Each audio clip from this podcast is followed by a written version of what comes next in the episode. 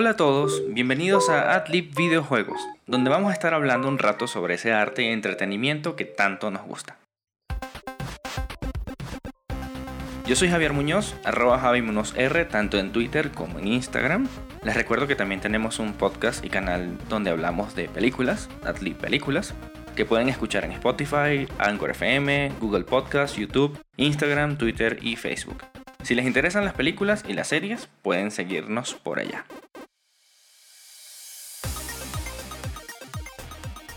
Pero para este podcast, Adlib Videojuegos, el tema de hoy será uno que creo muy pertinente para la fecha en que se está estrenando este episodio.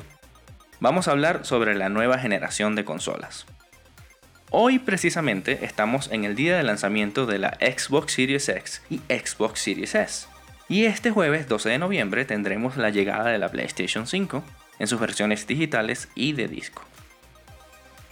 La verdad no me acostumbro todavía a hablar de las consolas en femenino, luego de toda una vida haciéndolo en masculino, saben, el PlayStation 5 y el Xbox.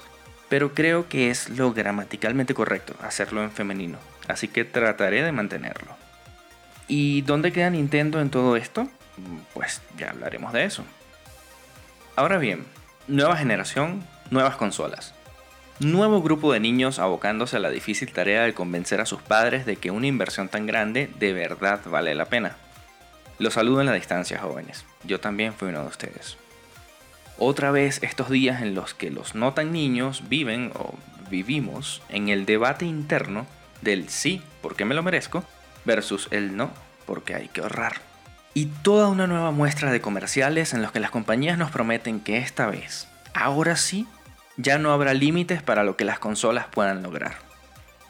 Claro está, esta semana también será excusa para que los fanboys de las respectivas consolas continúen con su guerra sin sentido, y que pareciera que ahora va a tener menos sentido que nunca. ¿Por qué digo esto? Ya elaboraré más adelante. La verdad es que este es un lanzamiento de consolas muy particular. A simple vista puede que esto no se note tanto, y parezcan solo una Xbox nueva y una PlayStation nueva. Para los menos informados, incluso parecerá como que ahora en las tiendas hay dos Nintendos más caros. Pero hay un par de puntos que hacen de esta generación algo especial. El primero puede sonar como algo negativo, y de hecho es algo que probablemente no todos hemos terminado de aceptar. El salto gráfico debido a las nuevas máquinas no será, al menos al principio, tan notorio. Es lógico, pues el factor sorpresa ha ido disminuyendo progresivamente. Su pico fue hace ya un tiempo, cuando vimos la evolución de la Super Nintendo a la Nintendo 64, pues la nueva consola del fabricante japonés nos traía algo que hasta el momento era inconcebible, jugar en 3D. Esto sonaba futurista, pero a la vez accesible. Muchos se preguntaban cómo era posible, pero a su vez era fácil entender a qué se refería el concepto. De ahí en adelante, cada generación nos prometía un salto a la fidelidad gráfica definitiva, con ideas bastante entendibles. Mejores modelos y animaciones faciales. ¡Oh, qué bien! El salto a la alta definición, con mejores simulaciones de ropa, partículas y fluidos. Vale, está bien. Mejores texturas, iluminación más realista y animaciones todavía más fidedignas. Ok, bueno, no es tan emocionante como el salto al 3D o incluso el HD, pero te lo compro. Y ahora, ¿Cuál es el gran salto que nos trae esta nueva generación de consolas? Ray Tracing, 60 frames por segundo a resolución 4K con la posibilidad de llegar a 120 frames por segundo, sonido 3D y memorias SSD. ¿Qué? No me malinterpreten.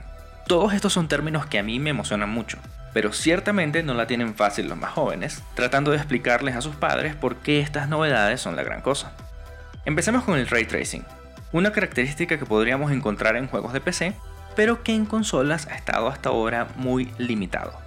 Sin caer demasiado en tecnicismos, podemos decir que se refiere a una forma más avanzada de iluminación, donde los hipotéticos rayos de luz en un espacio 3D se comportan de forma más realista. Y su manifestación más evidente estará en los reflejos que podamos ver mientras estamos jugando. Muchos juegos tienen reflejos hoy en día, sí, en carros, espejos y superficies de agua, pero en su gran mayoría, estos reflejos están ahí con alguna condición. Puede ser que sean falsos, como una textura dinámica que se aplica a una superficie para que parezca estar reflejando algo. O puede que sean reales, pero bajo condiciones estrictas, como hacer que un reflejo en el agua sea solo visible cuando el elemento que genera ese reflejo está en cámara. Puede que solo se reflejen ciertas luces, pero no personas y objetos. Y otras tantas opciones similares que existen para poder hacerle trampa al hardware, generando imágenes cercanas al fotorrealismo sin consumir en su totalidad los recursos del sistema. El ray tracing cambia esto, porque ahora los reflejos serán de verdad no más texturas impostoras, no más reflejos circunstanciales. Es como si ahora los juegos hubieran por fin desbloqueado el efecto de un espejo retrovisor, donde veremos elementos que no necesariamente tenemos al frente, pero que se están reflejando porque están ahí en la escena. Y la máquina ahora tiene el poder de simular la luz de esa forma tan realista. Y eso no es todo. En general los elementos visuales de una escena deberían verse favorecidos al procesar la luz de una forma más similar a como existe en el mundo real es un gran salto. Pero lamentablemente no es tan notorio para quien ve un videojuego de pasada y ya.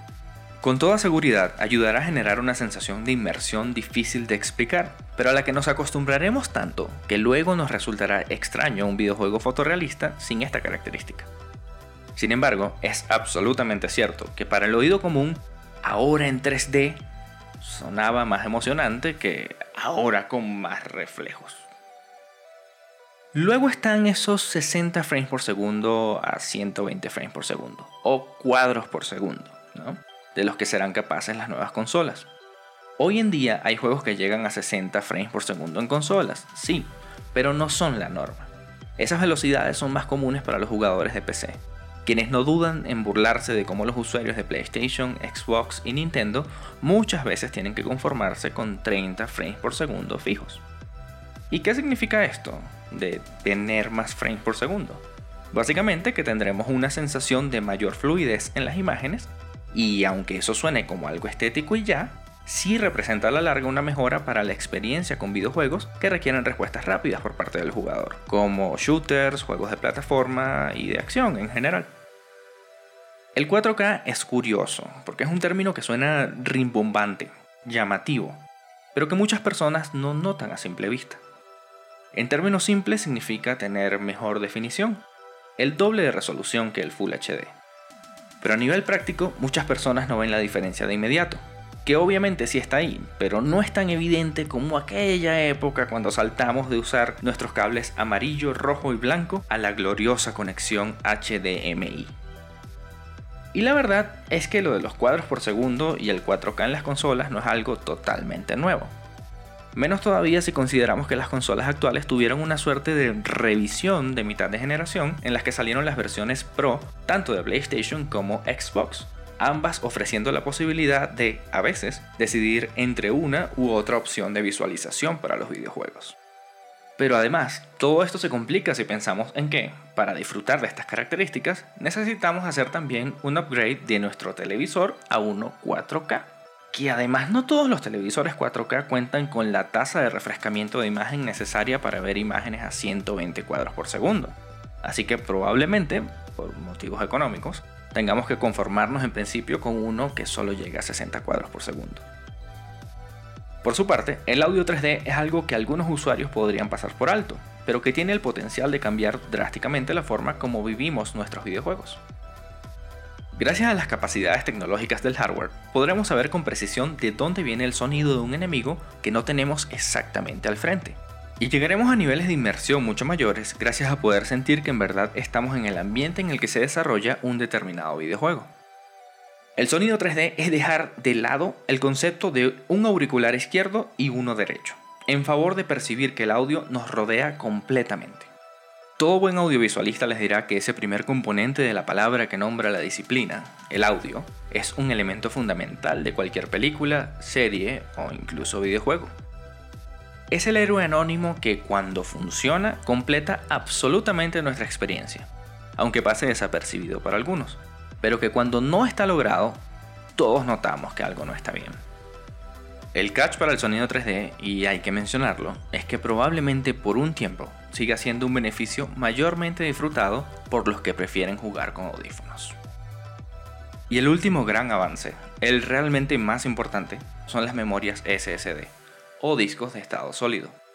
Estos discos son la evolución de los discos duros tradicionales. Una SSD deja atrás las partes mecánicas que tienden a dañarse con el tiempo en los discos duros, reemplazándolas por una placa de microchips con memorias flash interconectadas entre sí, casi como una memoria USB gigante, lo que los hace mucho más duraderos. Pero lo más vistoso es que los SSD son también mucho más rápidos. En concreto, los SSD optimizados para esta generación podrán llegar a ofrecernos velocidades casi 100 veces mayores a las actuales. Para el jugador, esto resultará en menos tiempos de carga, o en prácticamente ningún tiempo de carga. Para los desarrolladores, el panorama es mucho más interesante, pues esa velocidad de lectura y procesamiento de estas máquinas les permitirá liberarse de diferentes prácticas diseñadas para ocultar limitaciones del hardware anterior. No más personajes en viajes de elevador sospechosamente largos. Te veo, Mass Effect. No más pasillos super estrechos para que tu personaje y la cámara pasen lentamente mientras se carga la próxima parte del nivel. Te veo, Tomb Raider. Y no más reducir automáticamente la velocidad del caballo al entrar en una ciudad para que el jugador no vaya más rápido de lo que pueden cargarse las texturas de esa ciudad. Te veo, Assassin's Creed pero sobre todo, no más restringir la visión creativa en función de lo que no se puede lograr. Las SSD permitirán a los desarrolladores crear los mundos y niveles que quieran, tal cual como los imaginaron, sin hacer concesiones. Este es un cambio de paradigma importante, que a la larga impactará la forma como jugamos y le dará la libertad necesaria a los creadores para ofrecernos nuevas y mejores experiencias de gameplay antes inimaginables. Queda claro que la combinación de todos estos factores es larga y no necesariamente sencilla de explicar. Acá solo tocamos la superficie de algunas de las características técnicas más importantes de esta nueva generación, pero sin duda representará un salto notable a la larga. Es un verdadero paso hacia el futuro, que sabremos apreciar más conforme pase el tiempo. Es lo más cerca que hemos estado de poder catalogar como certeros esos comerciales que nos prometen jugar sin límites. Parafraseando al norteamericano Jeff Grubb, periodista de GamesBeat, esta es la evolución que le hacía falta al mundo de las consolas y que las empresas no tuvieron el valor de hacer en la generación pasada. Yo suscribo su opinión, pero agrego que quizás es también la evolución que solo será perceptible con el pasar de los años. Es el metafórico desarrollo del pulgar opuesto en la industria de los videojuegos. Algo pequeño a simple vista, pero que marcará una diferencia incalculable.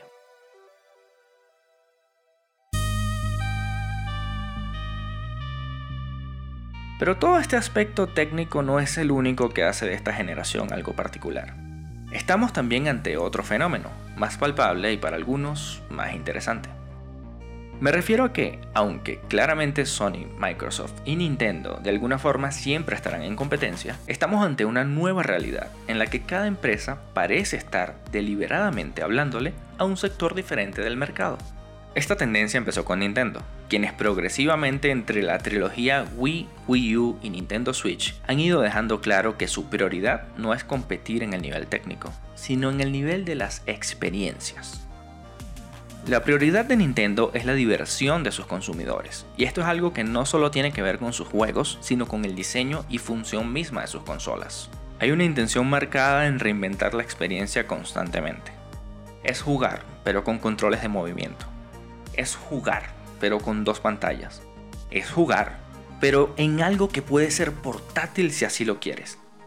Tiene sentido que, para Nintendo, una empresa que tiene sus antecedentes en juegos de cartas y juguetes electrónicos, las propias consolas sean como un juguete.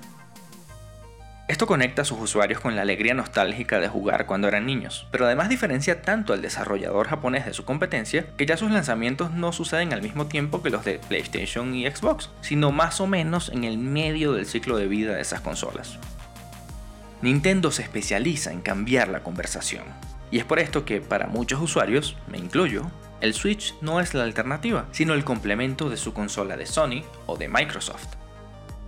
Hablando de Sony, ellos son quienes por ahora se apegan un poco más al modelo tradicional de una nueva generación de consolas. Esa clásica sensación de un salto al futuro, algo mejor, está más integrada en la identidad de marca de Sony. No en vano, el diseño de su PlayStation 5 parece el de una nave espacial. Si revisamos el desempeño de Sony durante la PlayStation 4, podemos coincidir en que su fuerte fueron los videojuegos exclusivos. Tanto así que ver el sello de Sony Interactive Entertainment ya automáticamente eleva las expectativas de los jugadores, quienes lo asociamos con experiencias como Uncharted, The Last of Us, Horizon Zero Dawn, God of War, Ghost of Tsushima, Little Big Planet y pare usted de contar. Tener una PlayStation se convirtió en sinónimo de calidad, algo que inevitablemente devino en cierto aire de superioridad de parte de algunos de los que juegan en este ecosistema, pero que se complementa muy bien con lo caro que puede ser producir títulos de tanto calibre como los mencionados anteriormente. Los usuarios de PlayStation están dispuestos a pagar juegos exclusivos en su precio más alto, pero demandando la mejor calidad posible, y Sony está contento con esa dinámica. Microsoft, Microsoft, Microsoft la empresa norteamericana no la tuvo fácil durante la generación que ahora termina en cuanto a ofrecer juegos exclusivos, pero es la que está haciendo la movida más interesante para esta que comienza, pues básicamente está aplicando un poco la de Nintendo, es decir, buscar una nueva dirección, un share de mercado diferente al de Sony, su clásico competidor. Esto no quiere decir que no puedan competir con Sony, para nada. De hecho, uno de sus lemas sigue siendo que su consola es la más poderosa y obviamente están saliendo al mercado en la misma semana. Pero su mensaje de un tiempo para acá ha sido en favor de una cosa, accesibilidad. Y es que poco a poco, Xbox ha venido construyendo un servicio que, por donde lo veamos, representa un gran beneficio para cualquier persona que ame los videojuegos. Hablo por supuesto del Xbox Game Pass, un modelo de suscripción similar a Netflix, en el que pagando una cantidad mensual se tiene acceso a descargar cientos de videojuegos que incluyen además los exclusivos de la compañía en su día de lanzamiento. Esto representa un cambio enorme en el propio paradigma de lo que es ser un consumidor de videojuegos. Un pasatiempo tradicionalmente caro debido a la constante inversión en software, pero que ya no tiene por qué serlo. Se los digo por experiencia, mi yo más joven habría saltado de la alegría ante la posibilidad de jugar juegos originales sin que representara ahorrar por un año. En mi época había que recurrir al infame chipeo de las consolas para poder jugar copias mm, piratas porque simplemente no podíamos costearlo de otra forma. El Game Pass hace que esto ya no sea así. Las nuevas consolas de Microsoft suelen traer incluso unos meses de prueba del servicio totalmente gratis, Así que un padre o madre podría regalarle a sus hijos una consola en Navidad y con conectarla, automáticamente tendrían acceso a un montón de juegos. El único problema con ese potencial regalo de Navidad es que Xbox parece estar comprometido a nombrar sus consolas de manera confusa. La anterior, o bueno, la que termina ahorita, se llama Xbox One X y la nueva Xbox Series X. Pero más que unirme a la eterna burla por los nombres de Xbox, este comentario es solo para recordarles que lean bien antes de comprar. Hablando de nombres confusos, por cierto, Microsoft está incluso sacando una consola de gama media, la Xbox Series S, que también sale hoy. Y que, ok, no llega a la resolución 4K, pero sí cuenta con muchas de las mejoras de la nueva generación a un precio menor punto más para su objetivo de hacer que jugar sea posible para cada vez más personas. Las tres marcas tienen entonces estrategias muy definidas, igualmente válidas, pero definitivamente diferentes. Y es por esto que al principio les decía que la supuesta guerra de consolas tiene cada vez menos sentido. Y por fin estamos llegando a la reflexión con la que los quiero dejar para finalizar este primer episodio del podcast esta es una de las mejores épocas posibles para ser fanáticos de los videojuegos. Estamos ante una de las mayores evoluciones tecnológicas de la industria. Y sí, obviamente las consolas no son baratas, especialmente por lo costosas que pueden ser las memorias SSD. Pero para los avances que presentan, y que a veces suenan francamente a ciencia ficción, como el disipador de calor con metal líquido que trae la PlayStation 5, y que siempre, siempre me hará pensar en Terminator 2, si son sorprendentemente sensatas en su precio. Uno que valdrá la pena por las posibilidades de ese mencionado desbloqueo creativo. Y estamos también frente a uno de los momentos más interesantes a nivel de marcas y competencia, pues por primera vez podemos decir que las tres grandes compañías pueden ofrecernos experiencias muy diferentes, cada una con sus propios beneficios, que podrían justificar el poseer las tres consolas para los más fanáticos. Ahora solo falta, por supuesto, contar con ese montón de dinero. Por todo esto y sin más, quiero decirles con toda sinceridad feliz semana de lanzamiento, tanto de las consolas como de este podcast.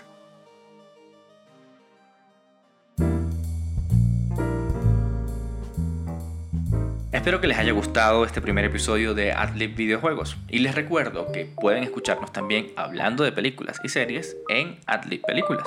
Soy Javier Muñoz, arroba Javi tanto en mi Twitter como en mi Instagram y nos escuchamos de nuevo en 15 días o nos vemos por ahí en Steam, Xbox Live, Nintendo Switch Online o PlayStation Network.